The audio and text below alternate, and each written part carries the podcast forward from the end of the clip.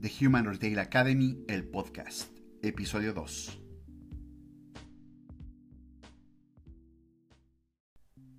Creemos que el retail puede cambiar el mundo. Para eso, creemos que el comercio minorista o retail necesita una nueva generación de vendedores conscientes que fomenten el consumo responsable en todo el planeta. Los consumidores tienen que saber por qué compran lo que compran. Por eso, como vendedor, tienes que saber por qué vendes lo que vendes y por qué trabajas donde trabajas. En el futuro del trabajo, el propósito personal y el propósito de las marcas van a abrazarse por primera vez en la historia de la humanidad. Ha llegado el momento de que te transformes de dependiente en un vendedor consciente y emocionalmente excelente.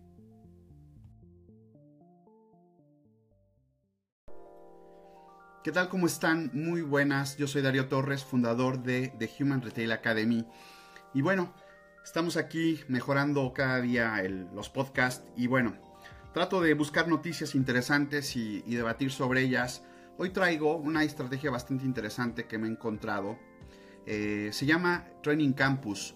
Esto es eh, una estrategia que ha implementado durante los últimos siete años la, la empresa Wharton que es un Training Campus, es un evento para acercar a sus empleados toda la, innovación que tendrán en las tiendas en los próximos años. Así es que muy bien por Wharton, me parece que es un, ejemplo digno de, resaltar. Eh, siempre lo decía, toda, toda noticia que tenga reflejado el espíritu de formar a los empleados, a nosotros nos encanta, lo celebramos y por supuesto lo compartimos. Eh, entonces, bueno, hablando un poco de, lo que hizo Wharton, organizó este evento donde ofrecieron eh, más de 100 sesiones a, creo que tienen más de 360 empleados y 57 tiendas en toda España. Eh, lo que hicieron fueron invitar a, 12 partners tecnológicos quienes organizaron demostraciones sobre los, últimos productos que cada, cada empresa tenía. Aquí me, interesa resaltar el tema de la importancia que cada día van a tomar más en este futuro tan apocalíptico e incierto del retail, la importancia que van a tener las demostraciones de productos. Eh, ya sabemos que, en esta omnicanalidad y el, cliente puede elegir perfectamente en dónde compra el producto y por comodidad y por conveniencia eh, el canal de internet eh, seguirá, seguirá siendo una tendencia en crecimiento. Con lo cual, ¿cuál es el futuro tan incierto y cuál es la posibilidad de subsistencia del, punto físico, de la tienda de, calle. Eh, y en ese sentido es donde eh, toman mucha, mucha relevancia las demostraciones. Así es que, eh, ¿por qué son importantes? Porque tienes la posibilidad de, explicarle y demostrarle al, al cliente cómo, cómo funciona el producto, cómo, qué, características tiene, que lo pruebe, que lo sienta, que lo toque, que lo olfatee, que lo deguste. Y eso en, digital no sucede, afortunadamente. Sin embargo, también esta estrategia que realizó eh, de sirve también en la parte de recursos humanos para compartir experiencias entre los empleados. Yo me imagino ese evento eh, una vez al año, que bueno, qué pena que no es más, no, no es no tiene otra frecuencia, pero por lo menos lo están haciendo una vez al año. Pero imaginemos que tienes a, tus, a todo tu equipo, a toda tu empresa, a todo tu staff de, venta. Eh, es una oportunidad increíble para hacer cohesión del equipo, para crear comunidad, para compartir el feedback, ¿no? Eh, escuchar y ver cómo, cómo, cómo, cómo hacen las demostraciones otros compañeros. Y también, entre todos, sacar pautas clave que sirvan para mejorar el, ejercicio del negocio. Y por último, tal vez el, hecho de organizar este tipo de, seminarios eh, permite a, todo el equipo estar alineado con, los objetivos que, se marcan las empresas. Así es que bueno, desde aquí mi enhorabuena. Inés de Castro es la responsable de recursos humanos. También pues eh, eh, creo que es, importante que entre nosotros, en esta comunidad de, amantes del, retail, tanto los quienes estamos en el equipo de ventas como, como esa hermandad que, deberíamos tener con el equipo de recursos humanos, es importante también que celebremos y, resaltemos a los grandes profesionales.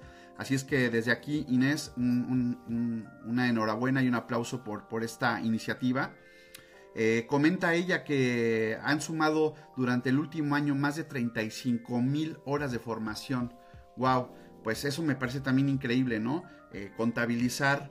al final no sé qué tan, qué tan cierto, qué tan, eh, qué tan efectivo en cuanto a la continuidad puedan, puedan suponer estas, estas, esta cantidad de horas.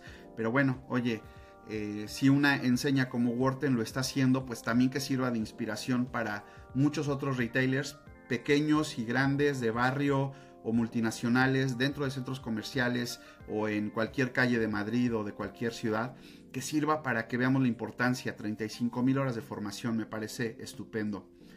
Bueno, y por último, me llevé una gran sorpresa porque pues yo estoy suscrito a las noticias a través de las alertas de Google y, conforme continuaba leyendo, la gran sorpresa que me, lleva al final es que me, entero que Wharton invitó a mi gran amigo y experto en retail, eh, en retail coaching, Benoit Mae. Así que, Benoit, te voy a compartir, por supuesto, el, este, este podcast.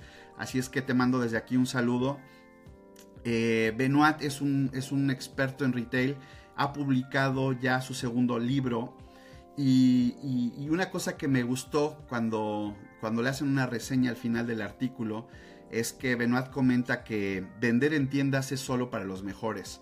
Y me gusta mucho esto que comentas, Benoit, porque eh, creo que compartimos la importancia de dignificar la profesión. No es un oficio sin más. Eh, queremos, eh, estoy contigo y con otros profesionales interesado en, levantar el estandarte de erradicar esta palabra tan peyorativa como es ser dependiente. No somos dependientes, señores. Somos los embajadores de la marca. Incluso yendo un paso más adelante, somos la marca personificada.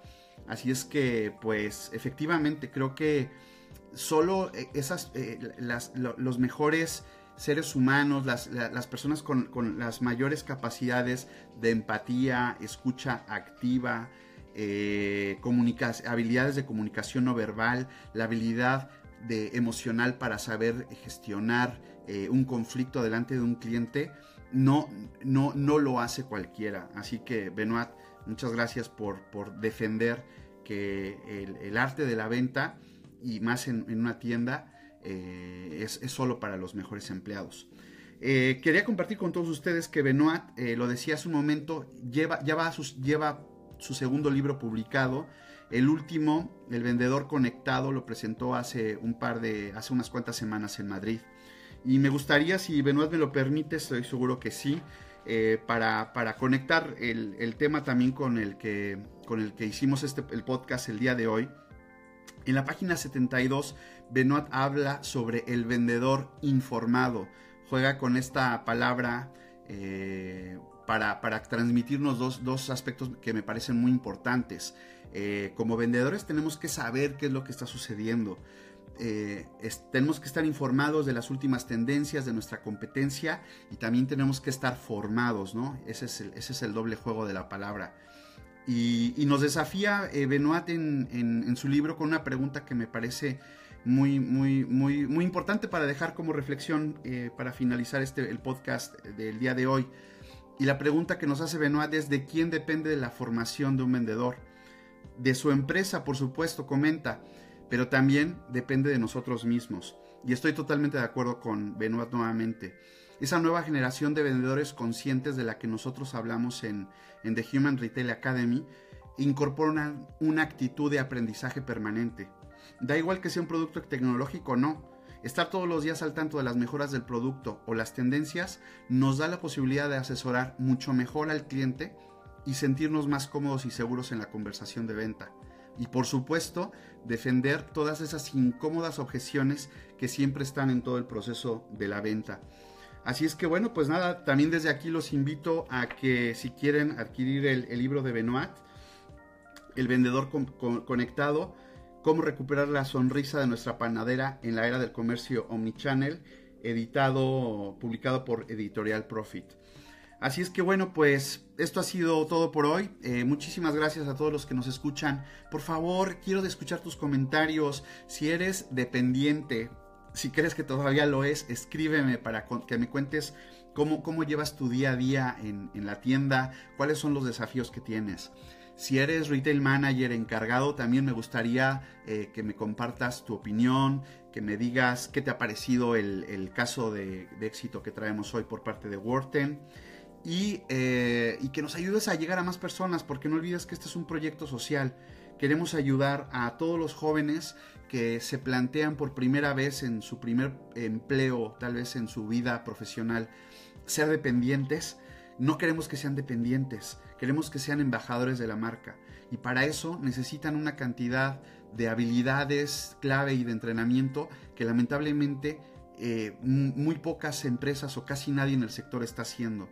Eh, la miopía del empresario es que asumen que los jóvenes tienen que, saber eh, venir con experiencia y lamentablemente esa experiencia no hay todavía eh, sitios o academias como la nuestra donde, donde estos jóvenes se puedan formar.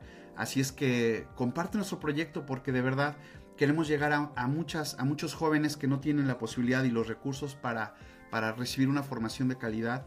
Y nosotros lo primero tenemos el corazón puesto delante eh, nuestros valores son las personas, creemos que son el activo, no el recurso, son el activo más importante en una organización.